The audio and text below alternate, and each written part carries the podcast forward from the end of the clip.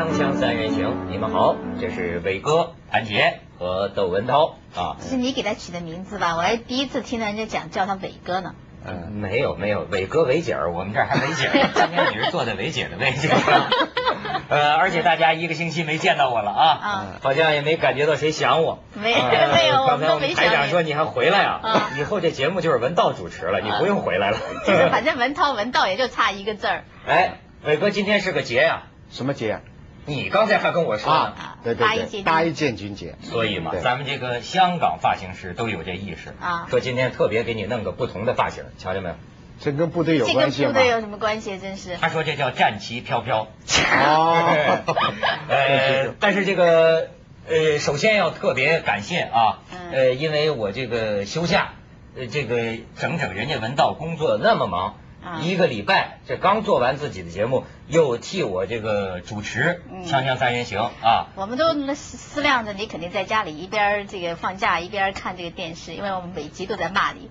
哦，对，我监督着你们呢啊，嗯好像这个政治方面没我把关，看来还是不行，我是吧赶快就回来了。嗯我觉得你不应该谢文道，嗯应该他谢你。怎么讲？因为前两前一段不是中央呃搞中央电视台搞了个什么评评评论各个主持嘛，十大名主持，啊。窦文涛主持的这个价值，就这个节目有啊他存在的价值呢，接近四亿人民币。得得得，啊那那啊是啊是啊，啊这事儿不提那了行吗？那那这叫名人效应啊。那么文道兄他如果来了以后呢啊，他做不到三四亿，他做个一两千万的身价也能啊。哦，感情你都沾光了把这跟钱钱扯上关系了有啊，什么不跟钱扯上关系啊？是吧？嗯我就想要个名，我也不想要钱我钱。最近越来越发现呢，我最近跟一些这个老师们接触啊，嗯我发现这个所有的这个工作呀，能做到最好啊，嗯。跟饭碗的压力有极大的关系。是吗？甭唱什么高调，说为什么理想，我跟你说，嗯。你生活要不够困难，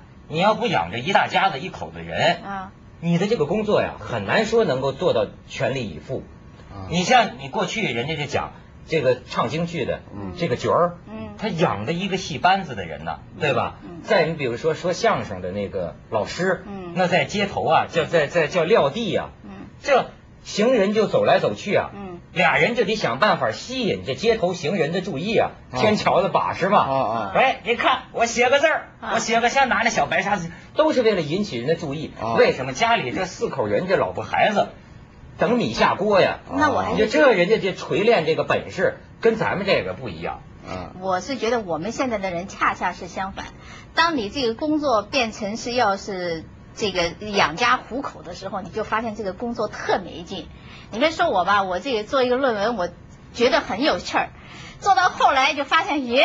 我现在要靠这个吃饭了，我就觉得，哎呀，这太无聊了，就觉得马上就看书就觉得没意思了，就觉得这个这个每天这个花在这个时间上，因为觉得好像这个事儿是被迫的，是吧你有没有觉得？我跟你讲，啊安杰，啊你进入了一个我也进入的这个阶段啊但是这一次回家，嗯我又重新找到了，啊，你的生活没有支撑了，是吗你不知？道你工作为。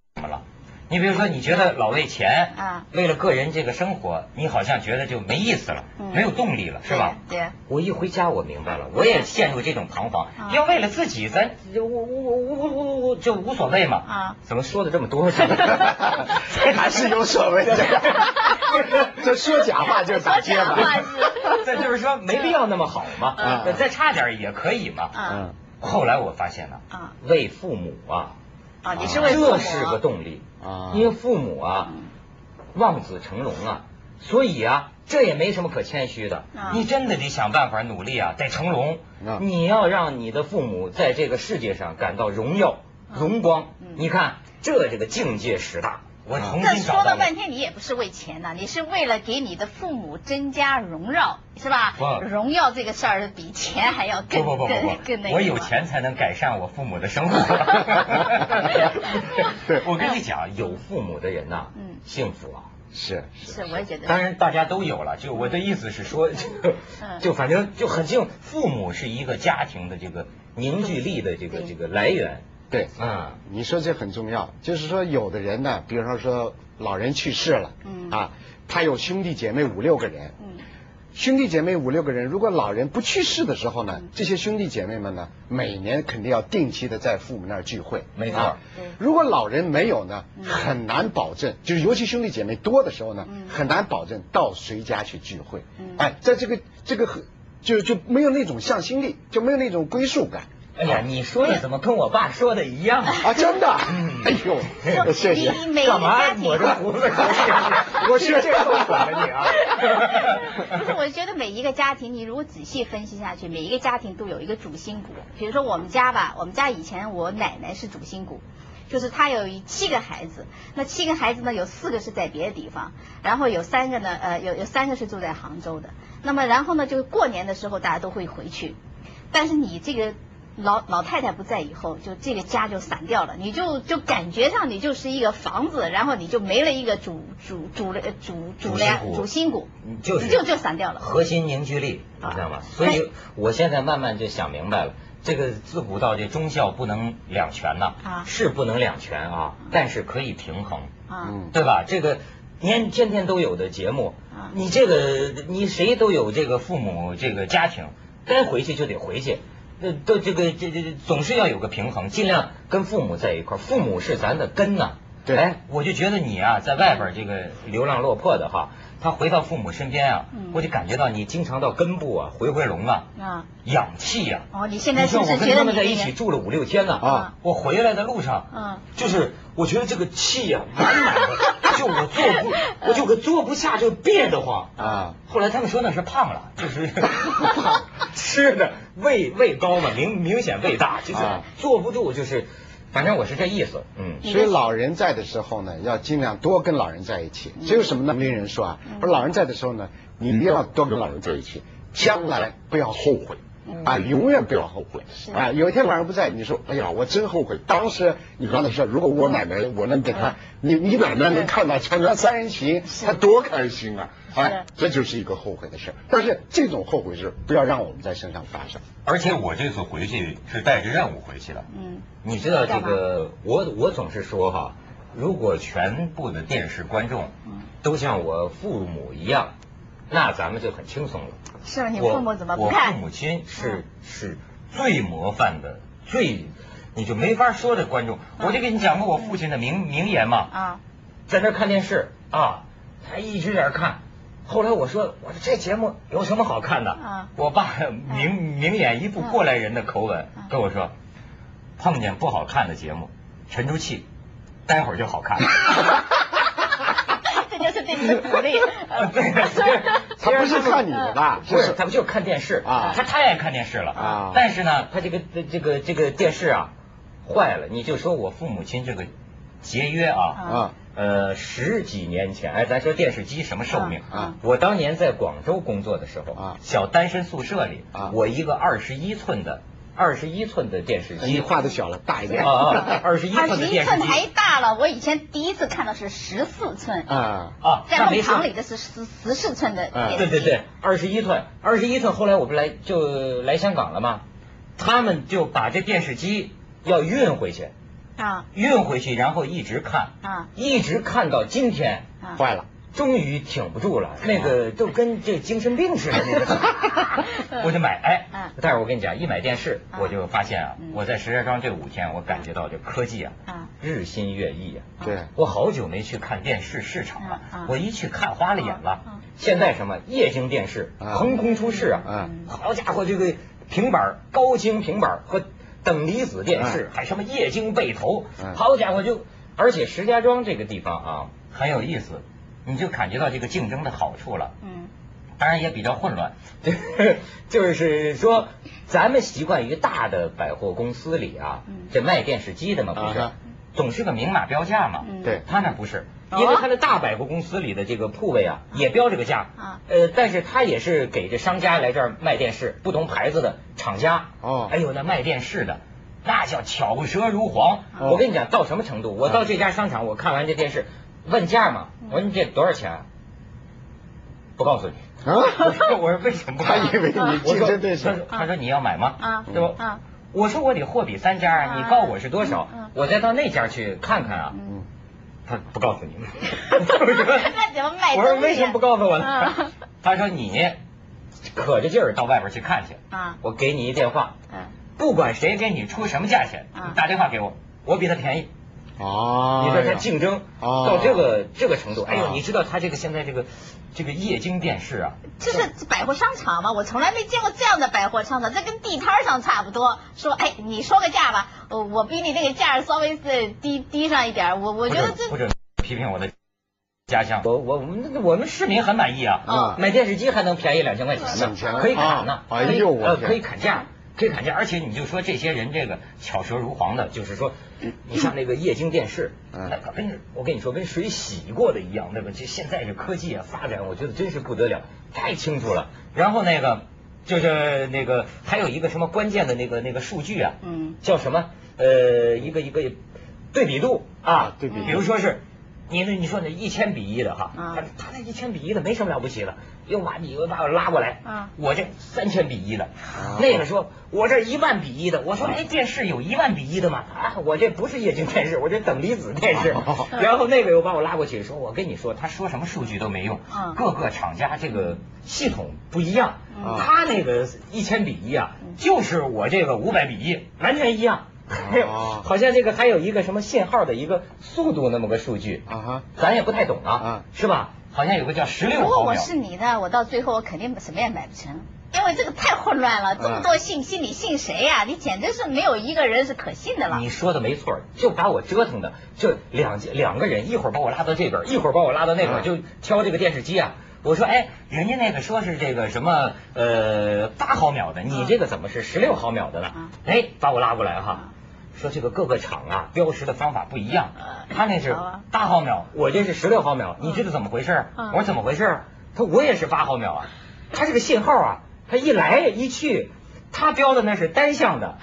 就是八毫秒，我这个信号一来一去，两个八毫秒，十六毫秒，哎呀，反正就就这个，嗯。我买回去之后，嗯。其实也是我父母的心痛，嗯。就觉得贵呀、太贵，嗯。觉得在这就就就就就就就觉得这电视看着心疼嗯，唯一告他一个理由，嗯。他高兴了，啊。我就说这个液晶电视啊啊，它特别省电。哦，这种电视有个特点，就非常省电，嗯。大概好像一般都不超过两百瓦。哦。哎，这我爸说行，这可以看了。你。说这个让我想起我小的时候，我们在八十年代的时候刚有那个呃电视机啊、电冰箱啊，那个时候，那我爸爸呢就买了一个电冰箱，就给我奶奶就说：“哎呀，你这家里面的这个夏天太热啊，把这个菜都放到电冰箱里面去吧。”结果一年以后发现回去看那个电冰箱好好的，也没有插插头，那个菜还是放在外面，说有什么罐头啊什么就放到那个电冰箱里面去，那电冰箱里根本就没电。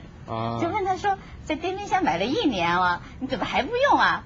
他说：“贵。”他说：“那个那个电冰箱我们喜欢，可是那个电太贵了，啊所以呢我们就把它插头插了。在电冰箱整一个就是储藏室，而且那罐头吧，你你是不需要放到电冰箱里是吧？嗯你拿一个随便什么东西那个放一放就可以了。所以就说这个对电这个感觉，我觉得我们所有的中国的老百姓。”就觉得什么都都都都是都是可以用的，就是那个电就是很贵。哎，潘姐，你就说到点子上了。今天啊，咱们就准备说这事儿。啊我这一回来，我就发现呢，最近我很注意紧追中央啊。啊中央现在提倡啊，节约型社会。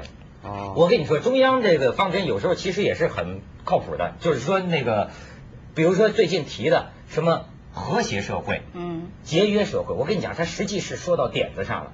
但是咱们主要是，咱们可能这个是这个这个，就现在群众这个政治学习的热情不高，对吧？这个这咱们这个宣传的这个手段，说老实话太落后，就不懂得宣传。其实都是很好的这个理念，都是现在社会这个难点呐、问题啊，这是最心痛的地方。所以为什么这都是有的放矢的？你琢磨琢磨这里边大有深意，和谐社会。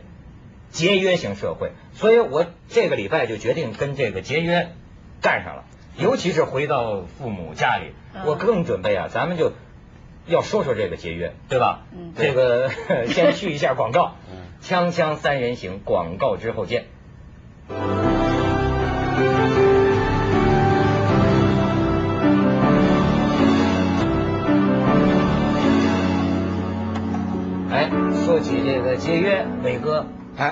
你说这个节约啊，我就想说一个这个比较严肃的这个呃认真的话题，就是这个节约啊，实际上呢，就是中国我们在这个广式前段把中国看作一个世界的工厂，大家就忽略了一个实际上在二三十年前就提出的问题，就是人类是不可能一直生产一直消费的，因为我们只能在这个地球的范围内取资源，而地球的范围呢又是有限的。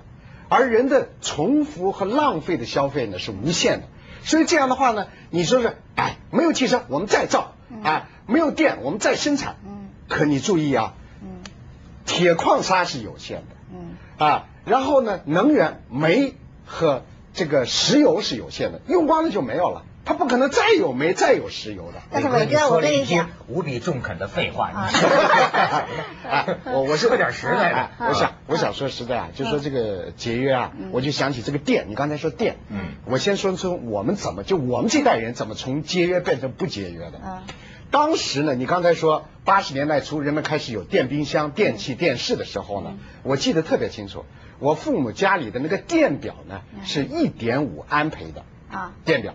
那么我这个为什么懂这个呢？就是知道你自己家里要装冰箱，有可能把你们家的电表给烧了。啊，你们家如果再装个电视，有可能你这个电表就不能够再用了。啊，那么当时呢，我一个亲戚呢在日本留学，他在他在这个东京住的，他们是住的也是个公寓房子。当时我就说，呃，你们用什么呀？他们开空调啊，开有冰箱的。哎呦，我说那电表多大呀？啊，他说我们那个房子呀，电表是五十安培的。啊，五十安培。哎呦，我当时觉得，哎呦，你看人家日本，真羡慕。家里的电表是五十安培，你装什么吧？每个房间装空调，每个房间装什么都行。我知道很晚，就是改革初期啊，到八十年代中，我们家的电表才换成了五安培。啊，那么那个时候呢，也不能装空调，那时候只不过是能装。其他的家用电器来了不会闪，吹了你的保保险丝。你看我去美国，我有个很大的感觉，我就觉得这个电这个概念啊，只在中国人里面有啊。我就觉得这到到了美国以后啊，大家没有这个电的概念。这个电呢，你感觉它就跟空气一样，就随便来随便去，你根本就不用关心的。为什么呢？我们住宿舍，学生宿舍，外面是四十度的，呃，零下四十度的天气，就是冻得不得了，冬天。你进了那你的宿舍，你都不能穿毛衣，你得脱，你得脱到一件那个 T 恤，就是你只能穿一件汗衫，要不的话你就会就淌汗了。啊，就他这个这个宿舍里面的这个气温呢，它基本上就是是二十大概二十一度、二十二度。就是热的不得了，你就跟那个夏天是没有什么分别的。冬天二度挺凉快的，冬天七度冬天，冬天，冬天，你大冬天，你这里面，里外面是这个是零下四十度，你到了家里，他家里也是中央空调，就是说他的这个屋子就是一直是处在一个恒温状态，就他永远他这个你稍微这个呃房子稍微冷一点，他那个表就跳了，他就自己有这个这个感应器。然后它就会就会又会烧烧到这个这个温度，那么所以你走出走进的时候呢，你并不觉得你在家里面是在用电，因为你根本看不见，它是中央空调是埋在这个地下面的，所以我我觉得就是说我去了以后就感觉到就是说就是说这个电这个问题，只有我们中国人好像才才会觉得说说好像这是个问题，就是说我们要节约电，比如说我我在老家的时候，我走到一个房间我才能开灯。我离开那个房间，我就得关灯，因为这个家里面呢，就是养成的一个习惯，就是家里永远不能够就所有的灯都是亮的，就是你你这个你要用的时候你才开，你走的时候你就把它关掉。但是你到了美国就没有这个概概念，他们有一种这个呃呃有一种这个呃表，就是每天大概是夏天的时候大概是七点钟，就全全屋子的灯就亮了。然后呢，就是晚上的就自动的对，然后晚上比如说一点钟你去睡觉了，它就自动关掉。你去旅行，你也可以把你们的家里的灯照样的开，照样的关。为什么呢？因为小偷就不知道你是不是在家。哦。所以像这种的社会的这种这种的，就说我们现在说我们说是浪费，但是在人家那个地方确实就觉得好像这个这个不是一个问题。就我跟你讲国家富裕到这种地步。就我就所以说，美国必将走向堕落。那个这这，现在中国的发展的这个路子啊，嗯有点走美国的路子，对这是不对的。对对对你的你的咱不如人家地大物博呀，就平均你来说，而且没人那么发达。再者说，世界上有个美国已经得要遏制它了，它的每消耗那么大的能源。人家就有人质问他嘛，说当你们这些美国人自命为多么有道德的时候，嗯你们把跟这个发展中国家到一些落后地区去设厂的时候，把一些污染啊，把一些什么往这边这移呃转移的时候，你有没有想到过，哎，你将来要付出代价的，对，你要付出整个这个环境的代价的。锵锵三人行广告之后见。